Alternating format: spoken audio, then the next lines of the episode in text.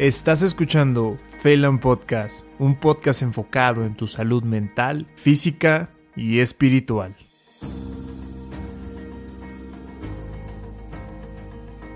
Hola, ¿qué tal? ¿Cómo están? Espero que estén bien, bastante bien. Muchas gracias por escuchar un nuevo episodio aquí en Phelan Podcast. Muchas gracias a todas las personas que han estado compartiendo los episodios, los que me han escrito e incluso los que han dado ideas para próximos episodios.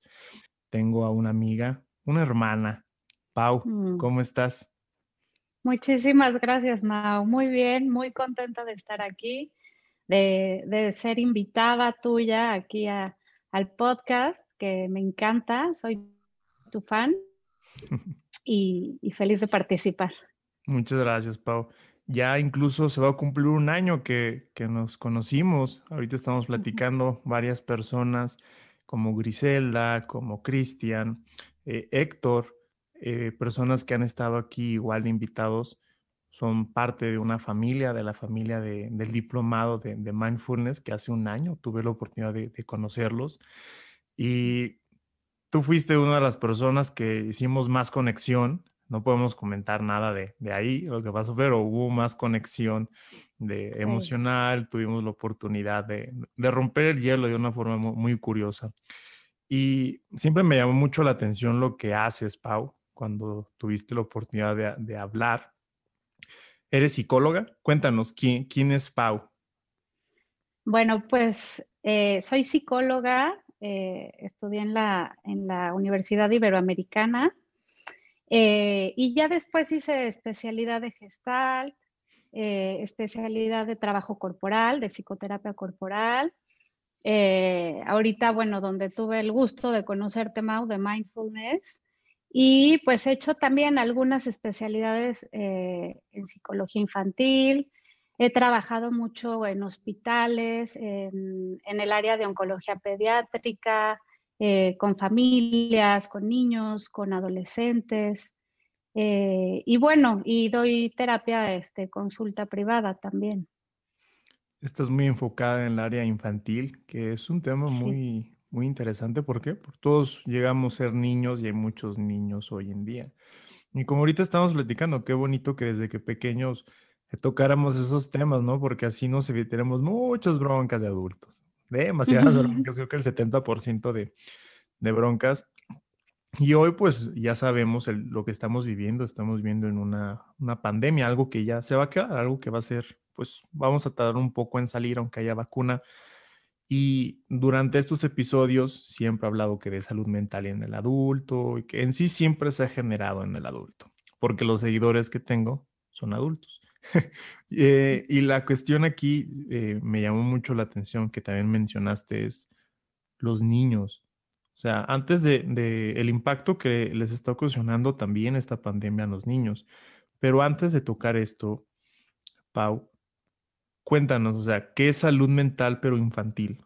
¿Qué, ¿Cuál es la diferencia de una terapia infantil o la importancia de los niños de una atención pues temprana o necesaria? Pues mira, Mau, básicamente la salud mental es eh, estar en equilibrio, ¿no? Es como esta parte que, que sabemos ya, ¿no? De atrevernos a reconocer como lo, las emociones negativas que antes eran como, no, no te puedes enojar, no puedes, eh, no se vale llorar, ¿no? Sobre todo a los niños, por ejemplo, ahorita que dices, desde chiquitos, antes la educación era muy como, este, sacúdete y quítate esas lagrimitas y órale, adelante, ¿no? Eh, y, y ya cada vez le vamos poniendo más atención a que es muy importante el reconocimiento de las emociones, porque si nosotros lo que hacemos es tapar, ¿no? Tapar y tapar, desde adultos y con los niños, o sea, ahorita que nos estamos enfocando al tema infantil, siempre los adultos somos el ejemplo, ¿no? De, de que cómo se hace, cómo te puedes expresar, cómo ser congruente, cómo pues ser el ejemplo, ¿no? De, los niños. ¿Y qué les estamos pidiendo o qué les estamos diciendo que es lo correcto, que es lo incorrecto? ¿No? ¿Qué si se vale, qué no se vale? ¿Qué te creo, qué no te creo? ¿Qué acepto y qué no acepto? Entonces, con los niños, también esta parte del equilibrio, de, de ir descubriéndose a sí mismos quiénes son, el temperamento, ¿no? Por ejemplo, sabemos que hay niños, como siendo hermanos, hay personalidades tan diferentes dentro de una misma familia. Y esto quiere decir que ya tenemos algo con lo que nacemos, ¿no? Esta parte del temperamento que veían desde los griegos, ¿no?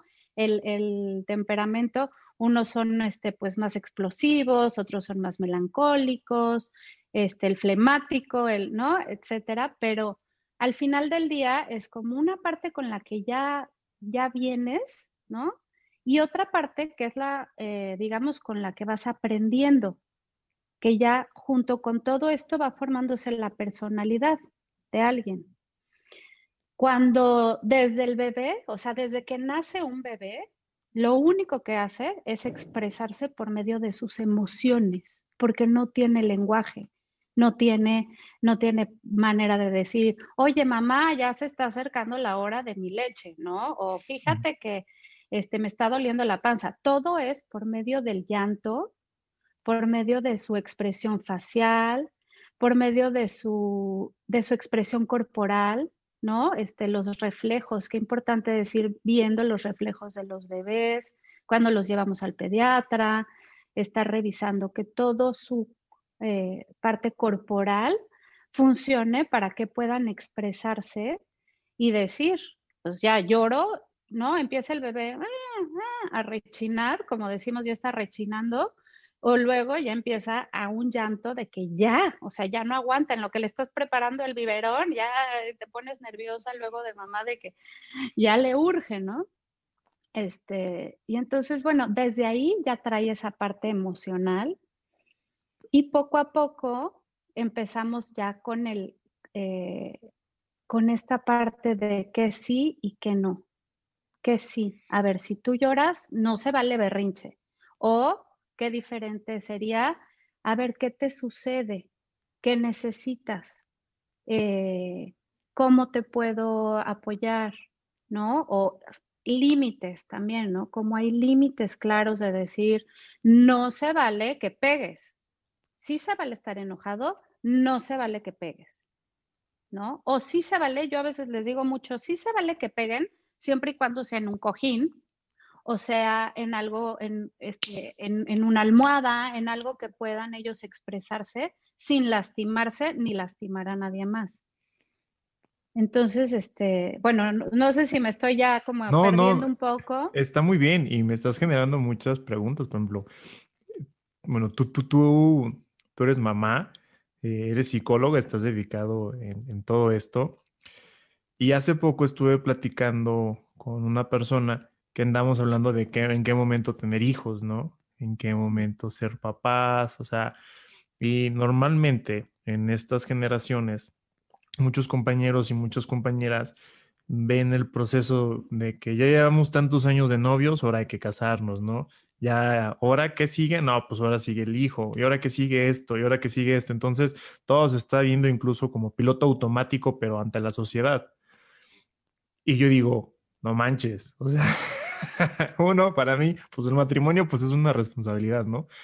Gacho, o sea, muy fuerte con, otra persona. Y dos, ya cuando viene un niño, yo que estoy leyendo, creo que hasta mi intención de todo esto, de la lectura que tengo de, de salud, de salud mental, todo este rollo, yo me preocupo, si Dios quiere, eh, cuando tenga un hijo. Ay, güey, o sea, ando haciendo, ando haciendo aquí podcast de salud mental, ando queriendo ser psiquiatra y esto, y no voy a traumar a mi hijo o no lo voy a fregar más de lo que lo pueda fregar, ¿no? Entonces, esta pregunta pues te la dejo, no sé, siempre he tenido duda, ¿en qué momento estamos preparados? Porque incluso pues tenemos nosotros traumas, no vamos, tenemos ese tabú de la salud mental, ignoramos nuestras emociones, pensamos, no sé, o sea, vivimos mm, en una ilusión del yo, totalmente. Estamos tan encerrados egoístamente nosotros que realmente no nos estamos trabajando nada. Y después tienen hijos y pues dicen que vivimos en una sociedad enferma creando personas enfermas. Mm. ¿Qué, ¿Cuál es el momento, Pau? o, sea, a través de esos conocimientos, o se va aprendiendo, me pueden, incluso personas que pueden estar escuchando, no, pues es que se va aprendiendo, ¿no? Pero, o sea, ¿cuándo es ese momento de esa responsabilidad de que, sabes que ya tengo mi certificado, ya estoy certificado por, para poder educar a un hijo? Oye, qué, qué padre lo que dices, Mau, porque sí, es una cuestión de vida, ¿no? Es pregunta, como dices, está marcado, ¿no? Ya hiciste kinder, ahora primaria, de primaria, secundaria, prepa, universidad, ¿qué, este, quieres este, especializarte, etcétera, etcétera? Y en cuestión como personal, ¿no? Esta parte de pareja que dices, pues a lo mejor ya tienes una pareja, ya viven juntos, ya ahora toca casarte, ahora toca, toca, toca esto, toca tener hijos, toca ya el primero, ahora el segundo, ya. Entonces, creo que también el hacernos conscientes, ¿no? Eh, de qué queremos, de quiénes somos, de cuáles son nuestras emociones, de de saber, quiero compartir con alguien el ser mamá o el ser papá, o ahora hay pues mucha gente también, ¿no? ¿Cuántos mamás solteras, papás solteros? Eh, ahorita una sobrina mía me acaba de avisar que va a ser mamá y está increíble, ¿no? Y luego sale con las preguntas por ahí, no se va a casar y no. Entonces, como que digo, a ver, momento, o sea, no, no todo tiene que ser como era antes, ¿no? De paso uno, este, tienes novio, paso dos, haces esto, paso tres. Creo que se vale mientras estés haciéndolo desde la, desde la conciencia, ¿no? Y simplemente cuestionarte, ¿estaré siendo buen papá? ¿Seré buena, buen esposo? ¿Seré buena pareja? ¿Seré... O sea, el simplemente hecho de cuestionarnos algo, si lo estamos haciendo bien o lo podemos hacer mejor, ya estamos dando un paso gigantesco, porque hay mucha gente que va por la vida como el borras ahí, ¿no? Al ahí se va y, y, pues porque ya me indicaron que ahora me toca hacer esto y ahora tengo hijos y ahora a ver cómo se educan porque ya no lo soporto o porque, o sea, creo que es algo tan personal y tan individual que ya no existen estas reglas de, de, de, de cómo lo debes de hacer, sino que el... Y la misma pandemia, ¿no? Cómo el ir hacia adentro de cada uno, de buscar interiormente qué quiero, cómo puedo ser mejor persona para mí, primeramente, y, y cómo puedo ser mejor persona para mi familia, para mis hijos, también como hijo, ¿no? para mi mamá o para, este, pero antes que nada para ti. Si tú, también se vale decir, pues no, yo no soy de niños, no, no quiero tener hijos, ¿no? Me toca, eh, como que ya cada vez siento que la gente empieza a cuestionarse más el si quiero, no quiero, y, y, ya de ahí responsabilizarnos un poquito de lo que decidimos. Sí, sí, sí, sí, sí. no, dije, no te dije ninguna respuesta clara, pero es que creo que así es, no es, no es Sí, no es, un manual, o sea, ya estoy. Exacto. dime cuáles son los pasos, sí. Sí, y creo que es una responsabilidad muy, muy grande. Y bueno, ahorita veo reflejo que dices que anteriormente la vieja escuela, ¿no? Dice, ah, hay que hacer las cosas bien, ¿sí? De que hay que casarte, que esto y todo el proceso, ¿no? Y las tipos preguntas, ¿no? ¿Se van a casar por la iglesia? ¿Por esto? Oye, ¿y en qué trabaja? O sea, oye, espérate, o sea. y, y, espérate, o sea, yo veo aquí la cuestión de que ahorita eso era lo de antes. Y las personas que, los adultos, los jóvenes que crecieron con eso, pues ahorita vemos que dejaron las cosas más importantes, que es la salud mental. Si ahorita quizás mm, se preocuparon qué decía la sociedad, qué decía todo, qué decía la ley, qué decía la iglesia, pero dejaron un, agujero enorme que yo veo que hoy estamos afrontando en estas circunstancias. Hoy que estamos en la pandemia y se nos dio un tiempo de, estar con nosotros eh, en lo que se pueda. Y el reflejo ahora de los papás que están conviviendo más con sus hijos. O sea, cómo eh, se ha dejado ver hacia afuera, ¿no?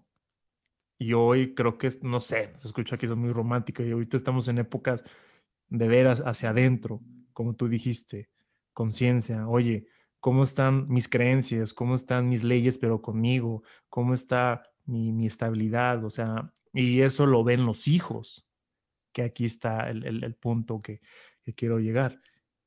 ¿Cómo impactar de una buena manera a tus hijos? O a los niños o al, niño que estás a cargo porque pues los índices de suicidio, índices de depresión, hay ansiedad en niños, hay depresión en niños y son cosas que, no se tocan. Eh, piensan que por niño a veces es chocolate, amor, dulces, jijiji, risas, pero a veces no es así. ¿Cómo afrontar esta situación, Pau? ¿Cómo manejar y pues impactar en la sociedad, al final de cuentas, de, de una manera positiva ante esto?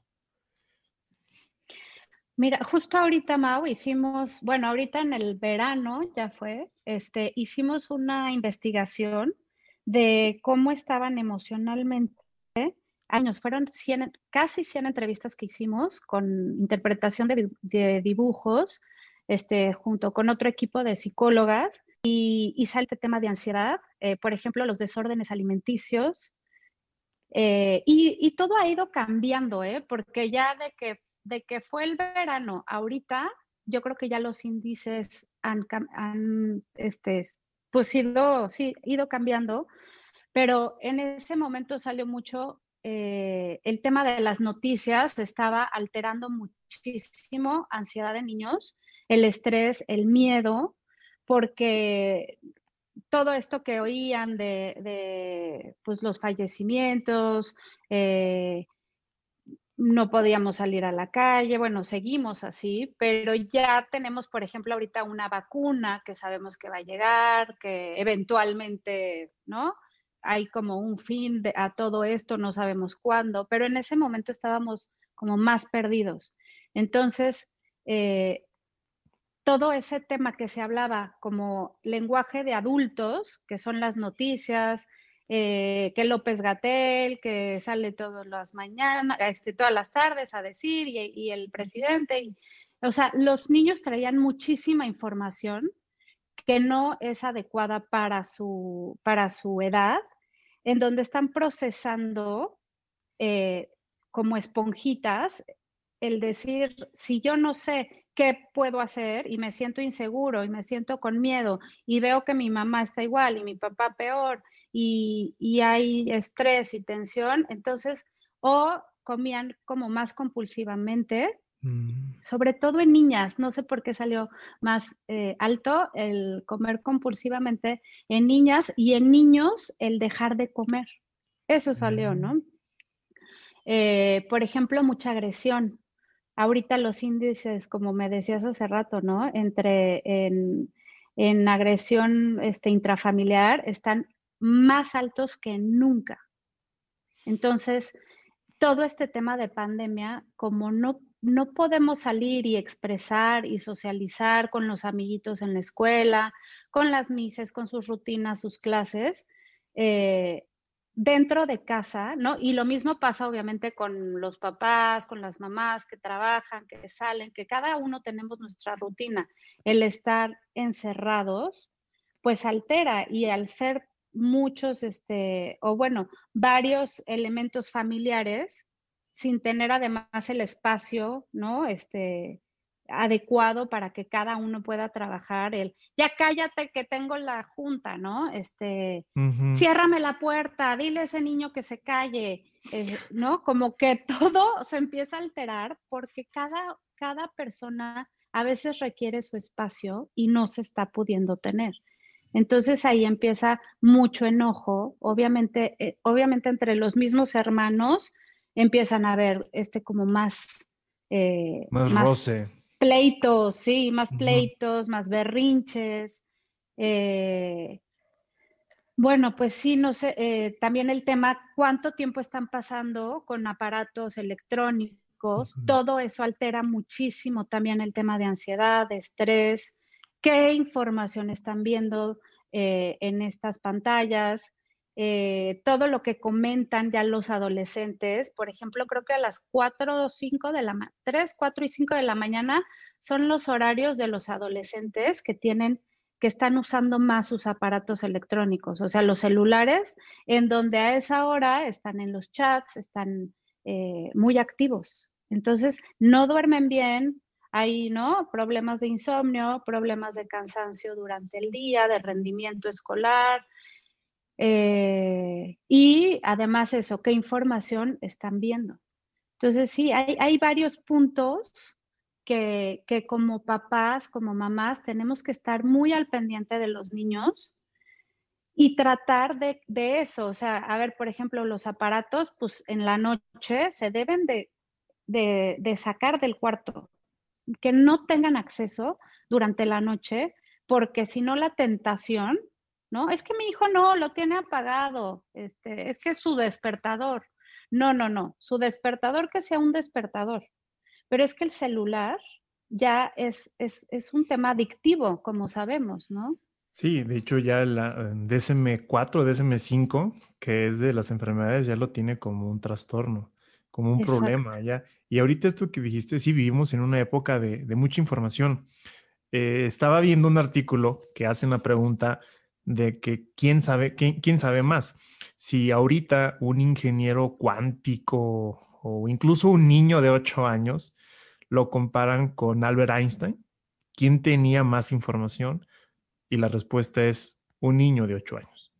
Igual, mm. hacen igual la comparación. ¿Quién sabe más? ¿Un niño de 8 años ahorita en estos tiempos o un gran emperador romano, eh, Marco Aurelio, este, todas estas personas y llegaron a la conclusión que un niño de 8 años. Entonces la pregunta es, ok, si un niño de 8 años o de 10 años tiene más información que un emperador de la antigua Roma o eh, Albert Einstein, ¿por qué no está generando impacto como Marco Aurelio o como Albert Einstein? Y llegaron a una conclusión que me gustó mucho, que la información, incluso dice que el cerebro tiene una capacidad de información, o sea, que estar leyendo, estar leyendo, estar leyendo, estar leyendo, incluso estar escuchando podcast, todo este rollo, pues es información, pero si no la llevas a cabo, va a ocasionarte problemas, te va a ocasionar ansiedad, te va a ocasionar problemas de insomnio, porque el cerebro lo estás metiendo a trabajar de más de lo necesario. Entonces, ahorita dijiste, tienes demasiada información, pero eh, y tener demasiada información no, no, es sinónimo de ser un niño inteligente o de ser un niño brillante o con un IQ tremendo. ¿Cómo ves tú eso, Pau?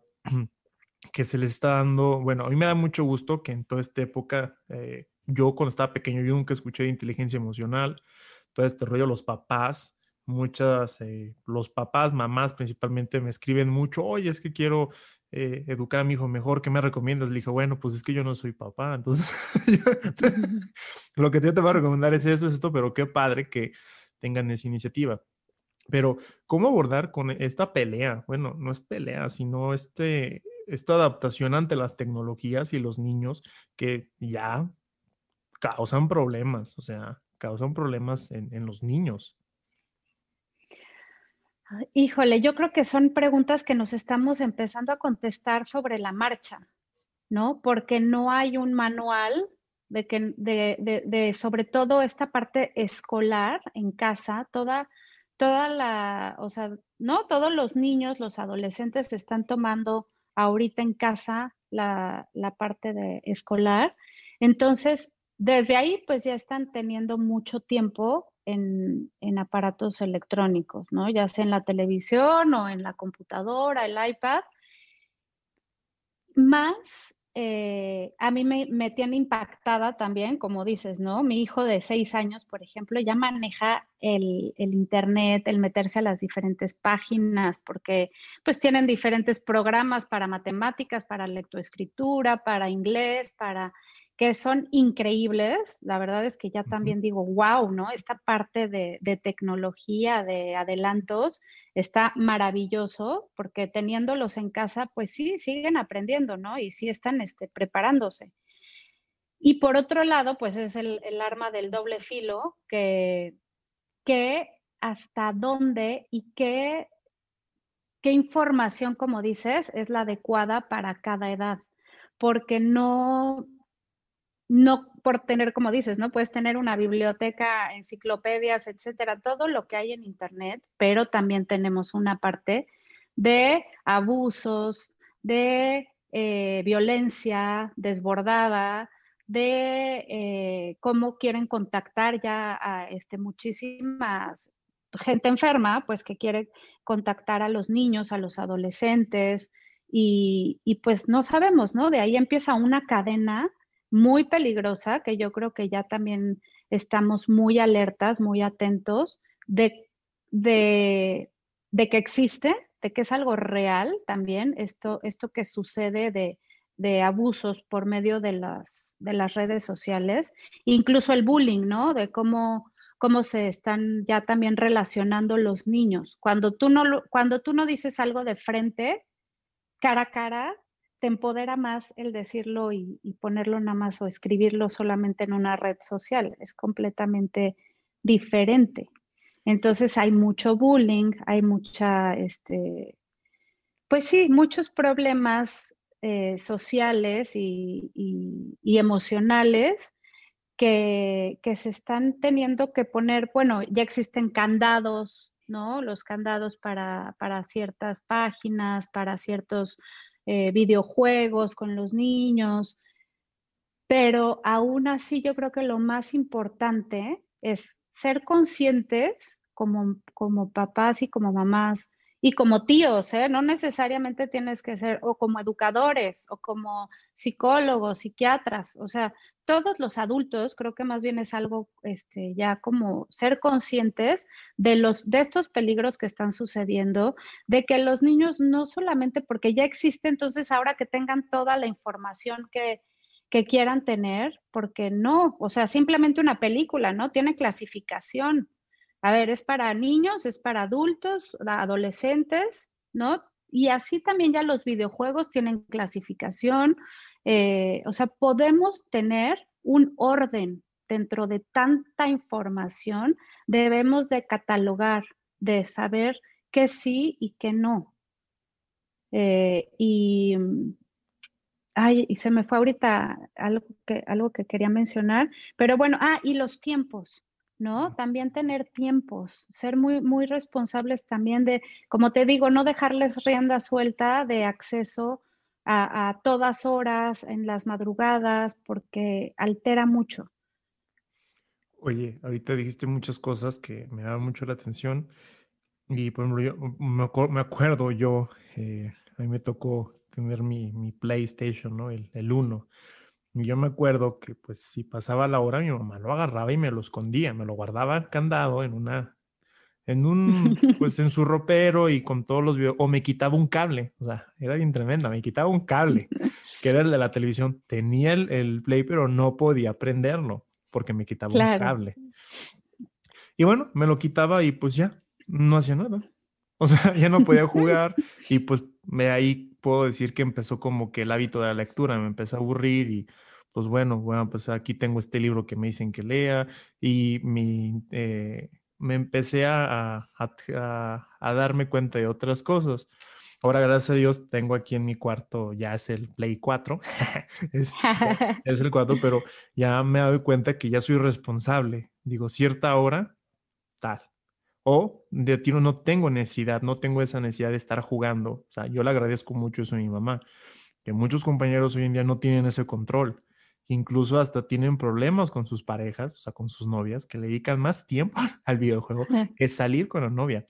Híjole, hay, hay algo muy, muy, muy curioso, que es, es un tabú también. Pero se dicen que estas generaciones son las generaciones más solitarias, son las generaciones y son las generaciones, hasta me, da pena decirlo, pero son las generaciones que menos relaciones sexuales van a tener. Contacto físico, ¿sí? Eh, hasta hay un meme, ¿no? Dice uno, gracias a Dios que soy boomer. o sea, eh, en el sentido de que se ha perdido incluso pues ya pues todo tipo de contacto y ahora las tendencias que ha caído mucho es a los videojuegos y al crecimiento hoy en día, pues tú sabes de, la pornografía en general. Mm. Y que hoy, yo me acuerdo que en la primaria o en la secundaria, eh, me acuerdo en una escuela católica, llevaban que una revista y así, ay, todos no, pero ahora los niños tienen un alcance enorme en el celular. O sea, el 70% y ya ni siquiera eh, en, en, las páginas, sino en Facebook, en TikTok, o sea, mm, cosas que tú, yo digo, ¿por qué? ¿Por qué? ¿Cuál es la necesidad de hacer esto? Y los niños están viendo esto. ¿Tú cómo ves este impacto que está generando, pues, eh, yo veo como tú, como tu mamá, como, mamá, que tienes que estar eh, al tiro con tu hijo, ya ni siquiera con los que se junta, sino con lo que está viendo en el celular. Ay, Mau, está terrible. Es un tema a mí, este, de hecho, bueno, doy talleres de prevención de abuso, eh, porque sí es un tema que a mí me, impacta muchísimo. Y la realidad es que el, abuso sucede, este, como te comentaba, en el 70 o más por ciento de, es, es, es en temas familiares, ¿no? Es con gente conocida. Y, y esta tema de pornografía, de pornografía infantil, de abuso, de todo lo que está sucediendo en redes sociales, pues es una, ahora sí que es un reflejo de la, de la sociedad, ¿no? De, cómo estamos. la pornografía mal manejada, pues es una adicción, ¿no? Se, conoce también como una adicción. Y, eh, y yo creo que hay mucho por donde eh, poder, a ver, tocar este tema. Primeramente, creo que los adultos, como te digo, siempre para trabajar con los niños se necesita trabajar con los adultos, porque somos el ejemplo, somos la contención, somos los que deben de estar al pendiente, los que transmiten el afecto, eh, la seguridad, los límites, etcétera, ¿no? Entonces, bueno, si en casa se está desbordando el tema de la pornografía en cuanto a los adultos, pues es muy probablemente lo que van a percibir los niños, ¿no? Porque simplemente luego agarran tu teléfono o ven el, este, en dónde se quedó y Netflix y bueno, no sé, ya todo está conectado además con todo. Y, y, cuidar mucho, ¿no? A ver, ¿qué temas son de adultos, como te digo, y qué temas pueden ver los niños o, empiezan a ver los adolescentes, porque sí también creo que es muy importante la salud sexual, o sea, el tener la información adecuada en la edad adecuada. ¿No? no eh, en ese tema no es lo mismo la información que le debemos dar al, al, de 12 años, al de 11, que al de 6, que al de, o sea, y ellos solitos van teniendo eh, preguntas y dudas en el tema sexual que los podemos ir acompañando desde, desde eh, un, lugar como más eh, seguro, como más limpio, ¿no? De información sana y adecuada. Real, por dicho. real. hay que retirar que lo que es la pornografía, pues no es real. Exacto. y atrás existe un mundo horrible, o sea, de trata de, de personas, de personas que no están ahí por gusto. Incluso cómo se maneja. Estos son temas que a mí este, me, interesan mucho porque principalmente los más afectados, pues no son las mujeres, son los hombres. Y las mujeres a veces son afectadas secundariamente por la violencia que se les puede dar. Sí, es un tema que a mí se me hace muy serio porque cómo se va eh, perdiendo la autoestima en el hombre, en el sexo masculino. Mm. Y después que pierdan la autoestima y quieren generar una persona, ah, o sea, de que nadie va a descubrir que tengo bajo autoestima y, ah, y empiezan a tratar y creo que hay, es otro tema que como después aumenta mucho el abuso eh, en mujeres, las violaciones, los feminicidios, o sea, como que yo soy consciente de que hay, un, hay un hilo, algo que, es, que nos está afectando principalmente como especie humana, ¿no? Y, mm. ay, ni sé por qué me desvié.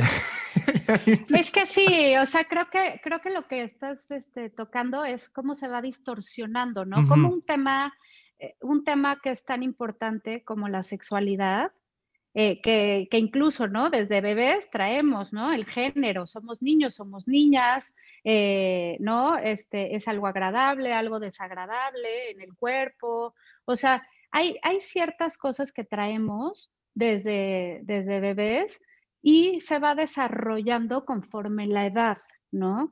Pero por supuesto que hay toda una distorsión y es un tema tan vulnerable, ¿no? En donde, en donde lo sabemos muy bien todos, que cuando hay violaciones, hay abusos desde pequeños, por supuesto que son heridas que tienen un impacto eh, hacia el adulto, ¿no? Hacia en quién te, te conviertes de adulto. Pero aún así, o sea, la, la, parte positiva que yo, que yo veo es que hay cómo sanar. Siempre hay cómo sanar. Y siempre la adversidad, Mau, nos hace evolucionar si la podemos eh, si la podemos tomar como un aprendizaje y como una experiencia que nos va a dar otro panorama, ¿no? Entonces, el tener todos estos tipos de peligros, de, de mm, que serán como pruebas eh, en, en, en, estos tiempos, ¿no? De estar muy alertas, estar muy atentos, creo que lo que se puede hacer número uno es la prevención, que eso, como decíamos, es la información clara y real, ¿no? Bueno, no, o sea, y real. Sí, sí. Y eh, con confianza, generar ese lazo de confianza entre padres e hijos es de lo más importante y empieza desde, desde igual, ¿no? Desde pequeñititos, el decirle, aquí estoy, te veo, la mirada, qué importante es cuando te habla tu hijo, tu hija, voltear a verlo a la cara y ponerle atención, porque estamos viendo el celular, como decimos todo el tiempo, la computadora, el teléfono, estamos en una llamada y decir, a ver, pausa, yo aquí te veo, te escucho y estoy para ti, ya es generar un lazo de confianza. El, el decirle, te creo, te quiero, siempre te quiero, aún cuando te regañe, aun cuando estoy tan cansada que no quiero hablar, aun cuando me equivoque, siempre te quiero, ¿no? Y siempre voy a tratar de darte lo mejor y siempre voy a estar aquí para lo que me quieras contar, eh, como generar esta parte de confianza, de que yo te voy a creer lo que tú me digas, ¿no? Y hay un punto ahí, a ver, no sé si viene al caso, pero cuando, hablando en temas de abusos, de pornografía, de toda esta parte de prevención, cuando un niño pequeño habla de, eh, algún, de, en temas sexuales, de algo que nos llama la atención, que no es de su edad, es porque algo está pasando.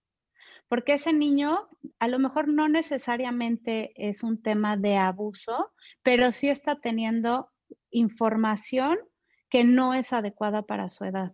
Entonces, siempre hay focos rojos que podemos prevenir que suceda algo más grave.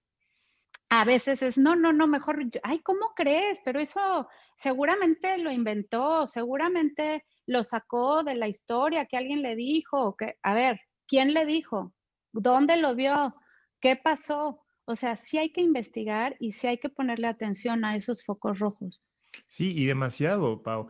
Y, por ejemplo, yo soy con, con, en general, con el criterio de que cuando hay un problema en un niño o en una persona, en un adulto, quizás el problema, no sé, eh, bueno, que cuida consulta, a mí siempre me ha gustado cuando me llegaban los pacientes a consultas y mi servicio social, eh, o el mismo consultorio donde estaba, llegaban con un problema, ¿no? Por ejemplo, insomnio o dolor en tal lugar. Y no solamente yo me quedaba con eso de que, a ver, tomes eso, no, a ver, cuénteme más. Y resulta que ese dolor, pues atrás hay un, como la punta del iceberg, ¿no? Problemas tremendos que traen, que les duele la garganta y pues resulta que se callaron desde hace mucho tiempo. Se escucha muy loco, pero hay cosas que sí se marcan. Y en esta mm. costa de los niños es muy importante. Y yo creo que es el temor que tienen los adultos, que yo creo que ni siquiera eh, hay una maduración. Eh, dicen que unos compañeros tienen ya treinta y tantos años o ya se quieren casar, pero porque ya se sienten maduros, quizás su cuerpo ya es maduro para tener un hijo, pero a veces yo digo, mm. Con todo respeto, carnal, pues no estás maduro emocionalmente porque ni siquiera tú esos temas los sabes abordar. Entonces imagínate un niño que te venga, oye mamá, ¿qué es sexo? Oye papá, ¿qué es pornografía? no, hijo, no, no. Entonces el niño ya lo va captando. Ah, o sea, y el niño a veces ni siquiera escucha, ve cómo te estás parando. Tú, ellos son muy sensibles de que, ah, entonces esto es malo porque mi papá se paró así, así, ah, es malo. O, ah, entonces ya va creciendo con aberraciones. No sé, yo, otra, otro de los podcasts que estoy muy interesado en hacer, wow, es sobre los asesinos seriales. Mm. Eh, tuve una oportunidad de ver varias series en Netflix y aparte leer varios comportamientos de varios este, asesinos seriales.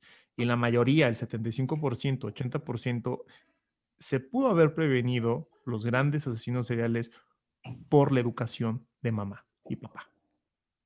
¿Sí? Un perfil de un asesino serial en general es ausencia de papá y castración emocional de la mamá. Así, en pocas palabras, ¿no? Entonces, yo como este, me quedo pensando, oye, o sea, esta, esta persona, o a veces eh, etiquetamos a en un asesino serial o, por ejemplo, Adolfo Hitler, ¿no? Y es que es malo. Oye, yo lo veo, él fue un niño que sufrió, él fue un niño que no le pusieron atención, que abusaron de él sexualmente, físicamente, psicológicamente. O sea, ¿qué estamos, qué, qué estamos educando? ¿No? Creo que es lo que estás diciendo. ¿Qué, qué, qué pasa con, con, la presencia de mamá, de papá, de entorno, entorno social? Entonces, híjole, ¿qué, qué, no sé si haya, como dices, un manual, una respuesta clara, pero mientras mientras tengamos la voluntad, ¿no?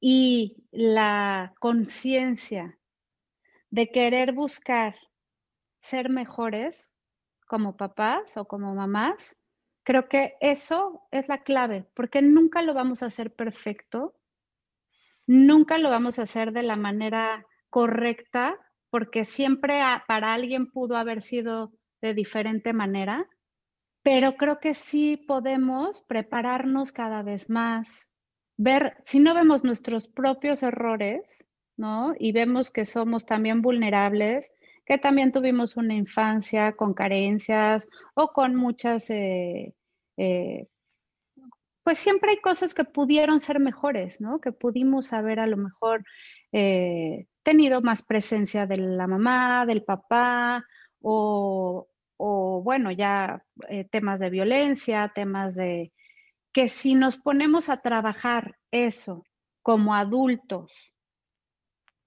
por supuesto que nos va a hacer crecer y ser mejor, mejores personas y mejores papás y mejores educadores y ser más empáticos, ser más eh, afectuosos, o sea, ser como, como un punto de más eh, conexión con el otro, ¿no? Entonces, sí, hay, por supuesto, que existe una serie de cosas y de, de distorsiones y de, eh, híjole, de agresiones, como decíamos hace rato, ¿no? La pornografía infantil es de las cosas más aberrantes y horrorosas de la, que, existen en la humanidad, pero siempre hay maneras de las que sí podemos prevenir y si ya sucedió algo, lo podemos contener, le podemos dar, como tú sabes, ¿no? Una parte de atención, de salud mental, emocional, eh, o sea, podemos hacer un equipo ya para, para poder atender este tipo de traumas, de, experiencias. Y sí, ahorita tocaste ya esto para, para terminar, van a decir, ay, qué, qué podcast tan más, más crudo, pues yo puedo decir que es la realidad. Uno de los, durante esta pandemia, uno de los negocios, una de las empresas, puedo decir, que más ha crecido en toda esta pandemia, pues ha sido la pornografía infantil las personas han durado más en casa. Mm, esto es algo, sí, donde lo leí, de hecho fue en el New York Times, de que si esto está creciendo es que hay un mercado enorme y hay consumidores enormes. Y las personas que lo venden, o sea, no, un niño no se va a poner, ay, voy a hacer pornografía infantil, sino ha sido el resultado de, del recorte de todo esto de las empresas, que muchas personas se han quedado sin trabajar, muchas personas ha crecido mucho el aumento a través de la drogadicción, de la heroína, de los opioides. Eh, empiezan a usar a sus hijos para vender. Entonces, eso se me hace totalmente aberrante. Te digo, hasta que se me, puse, ese día me puse muy triste, de que a veces yo aquí preocupándome, ¿no? De a veces, ay, no, es que no tengo buena conexión a internet, quiero grabar este podcast, este rollo, o mis problemas que, que, tengo, ¿no? De, puedo decir vulgarmente, de privilegiado. Y mientras otros están sufriendo que sus eh, papás eh, los venden con su pornografía mm. infantil. Eso creo que es algo muy, no sé, es, es, una vergüenza, creo, aquí lo puedo decir ante la humanidad, de que cómo estamos manejando a los niños. Y esos van a, ellos van a crecer. Sobre claro. todo crecer. Y no sé, o sea, ¿cómo crees, Pau, que yo siempre he lanzado preguntas a todos, ¿no? Pero son cosas que, que que sé que yo no, quizás tampoco tú tengas la respuesta, pero me puede, nos puede ayudar como a que aclarar, quitar, poder tocar estos temas. Hablando específicamente de, la pornografía infantil, hay, hay, hay, niños que pues nacieron en una familia, pues ellos no decidieron nacer en esa familia, pero cómo sobrellevar un, trauma de, ese lado, ¿no? Cuando tengan 15, 20 años antes de que caigan en drogadicción o, en suicidio que son los más grandes, ¿no? Ay, pues mira, Mau, yo creo que punto número uno, no podemos abarcar todo lo que quisiéramos abarcar, porque en el, en el planeta existen cosas, ¿no? Como estamos tocando estos temas tan, tan horribles, tan aberrantes, tan, que nos dan vergüenza, como dices, como seres humanos. Eh, el tema también que estás diciendo, ¿no? De, las adicciones, del abuso, mm, de, la falta de conciencia, de la agresión, ¿no? Agresión con tus propios hijos. Eh, y no se puede abarcar todo, pero sí se puede abarcar algo. Porque si nos perdemos en el todo, ¿no? Nos, yo creo que nos deprimimos en este instante y entonces ya no salimos a hacer nada. Y, yo la verdad es que te felicito por este tipo de podcast, de, trabajos que haces, Mau, de, compartir, de comunicar, de abrir los ojos de muchos temas, que, eso empieza a ser ya el paso, el primer paso es darnos cuenta de lo que existe, de la realidad. ¿no? De, más allá de nuestra, como dices, de nuestra parte privilegiada, eh, de nuestros problemas cotidianos, existen muchas realidades que sí, muchas veces además están más cerca de lo que creemos.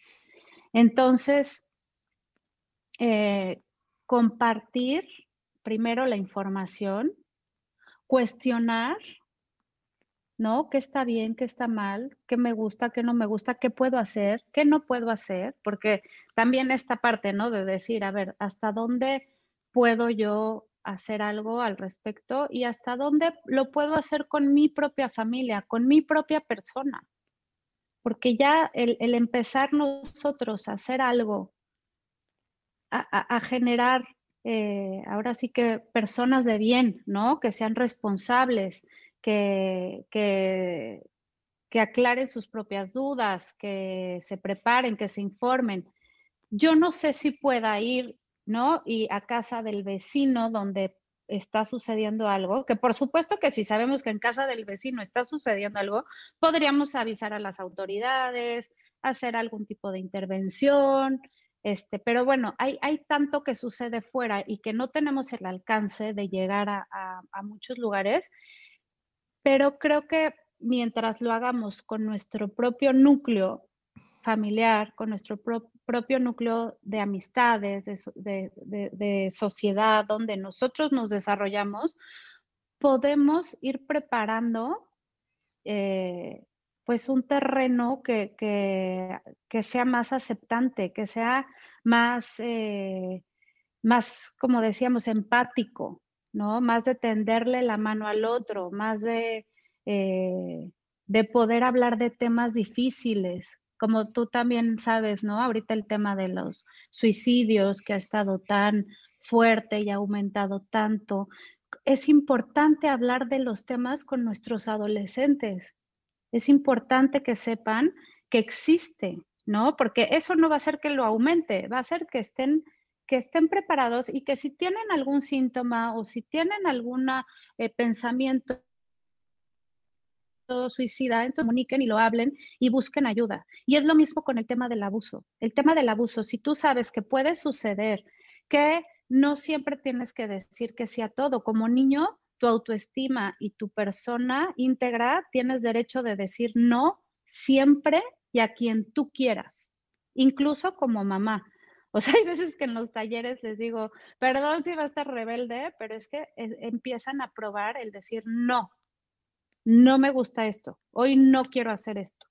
Este, porque a veces como que los obligamos mucho a la rutina que tienen que aceptar y como eres el niño, tú tienes que, que, que, hacer lo que, ajá, o lo que te dice el adulto, ¿no?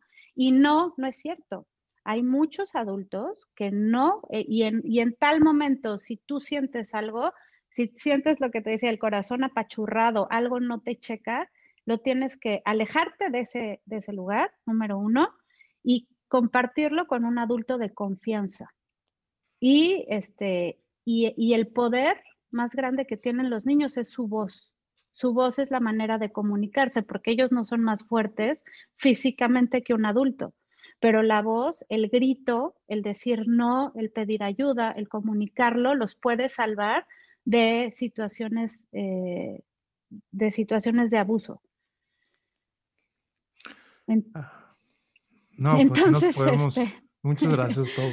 Sí, hay muchas cosas que, que me están generando ahorita otras preguntas, pero yo creo que me gustaría más adelante volver a, grabar contigo y tocar cosas porque sí son cosas delicadas estos. O sea, creo que es la primera vez que yo estoy tocando un tema así y durante, digo, esta semana que me dediqué a, a buscar, a conocer un poquito más del tema, sé pues de superficial, ¿no? De que de los niños, de esto, pero pues los más, o sea, hoy, hoy en día, ¿no? Tú vives en la Ciudad de México, las manifestaciones enormes que hay de feminicidios, de esto y aquello, pero yo no he visto a los niños salir a marchar por abuso de pornografía infantil, por abuso sexual. Ellos no mm. tienen esa libertad. Si no, creo que mm. tuvieran marchas todos los días, la mm. realidad. Entonces, creo que, eh, no sé, hasta incluso, no sé, no sé, ahorita ya, ya no tengo este, otras palabras y... Oye, perdón, ahorita me encanta que dices esto de las marchas, porque sí, podrían salir a, este, huelga de, mis papás, ¿no? Ya estoy hasta acá de mis papás. Muchas veces nosotros somos los que decimos, es que ya no soporto, es que se porta fatal, o es que los niños no hacen caso. Híjole, ¿y ellos cuántas veces no podrían salir a marchar y a quejarse de nosotros como papás, ¿no? Porque también muchas veces, este, aún teniendo la información, aún pues tenemos también nuestra carga emocional, nuestro, nuestra falta de este, seguir trabajando, canalizar nuestra frustración, nuestro estrés, nuestra, ahorita como dices, la falta en la parte económica, obviamente nos está generando mucho más estrés, mucho más miedo, este, pero lo que creo que es bien importante es identificar que siempre hay una manera de poder buscar ayuda, de poder eh, avanzar, detenernos y echarnos un clavado hacia adentro de ver qué necesitamos, porque ya no lo dije hace rato, pero todas las emociones tienen una función, ¿no? Y, el, el miedo tiene su función básica que es guardarnos y es protegernos, que es lo que ahorita toca hacer por el coronavirus, es lo que estamos haciendo por todo lo que está pasando. Este, y el enojo es poner límites y así, bueno, ¿no? Este, todas las emociones, pero siempre echarnos un clavado y ver cómo nos sentimos, cómo lo podemos trabajar, cómo podemos sacar el enojo sin llegar a la violencia, a, los, a, lo que luego ya este, nos, hace arrepentirnos de actuar de, tal manera y, no, y ya este, la culpa con los niños ahorita en casa, no llegar, tratar de no llegar eso, al golpe, a las palabras, a los, las palabras también son abuso, ¿no? El abuso del lenguaje. Entonces hay que cuidar mucho cómo estamos expresando nuestras emociones como adultos para no afectar tanto a nuestros, a nuestros niños, ¿no? Y abrir estos espacios de, temas de, a ver, ¿en dónde estás? ¿Qué, cuál, es tu, ¿Cuál es tu relación ahorita con tus amigos? O sea, platicar de cosas de, de su interés y también a lo mejor, a ver, en el tema, por ejemplo, de sexualidad que decíamos, ¿no? ¿Dónde están? ¿Qué les interesa saber? ¿Qué dudas tienen? O, en el tema hasta de las noticias, ¿qué te interesa saber? ¿Qué necesitas eh, como niño para yo como ponértelo a tu nivel y, no que escuchen cosas perdidas de adultos? Muchas gracias, Pau, por todo esto, por, por abrirte, por compartir esto. Y creo que pues, podemos seguir, podemos seguir y lo que a mí me gustaría es que todas las personas que nos estén escuchando, pues bueno, no solamente se queden en oír, sino que ya dieron el primer paso que es escuchar. Si les llegó este podcast o están escuchando este podcast por un motivo, eh, como estamos diciendo, Pau, no existen las coincidencias. Entonces les llegó por un motivo. Entonces, no solamente es de, aparte de compartirlo, que siempre digo, compártenlo, úsenlo que no solamente se quede como esa información ahí en el cerebro, porque al final ahí se va a quedar y les va a causar ansiedad después toda esta información. Entonces es tomar acción y hacerse consciente, antes de tomar acción, acción, hacerse conscientes.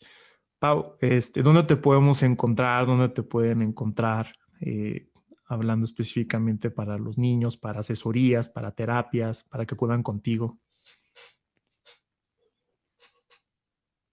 Ay, claro que sí, Mau. Tengo mi correo, es Pau Reina con Y del campo, todo junto, Pau Reina del campo, arroba gmail.com. Eh, estoy en Instagram. Tengo que mejorar ahí el, me falta meterle al tema de redes sociales a esta parte de profesional. Eh, si no, luego te mando bien los, los nuevos datos que voy a Sí, si no, aquí va a aparecer de todas formas en el link del video. Eh, todo esto. Eh, el link de video y en el link de, la descripción del podcast, ahí va a venir los, los datos para que puedan eh, contactar a Pau. pues bueno, muchas gracias, Pau, por esta oportunidad, por compartir tu sentir y abordar estos temas que dieron, que dieron mucho de, de, de qué hablar y van a dar más adelante de qué hablar. Y pues bueno, gracias a todos los que, los que nos escucharon. Saben que me pueden encontrar igual en Instagram como arroba dr.mauriciotevida y en YouTube de la misma manera. Saben que puedan, la, la, manera que me pueden ayudar con este proyecto es compartir y pues dando su opinión al respecto. Un fuerte abrazo y que Dios los bendiga.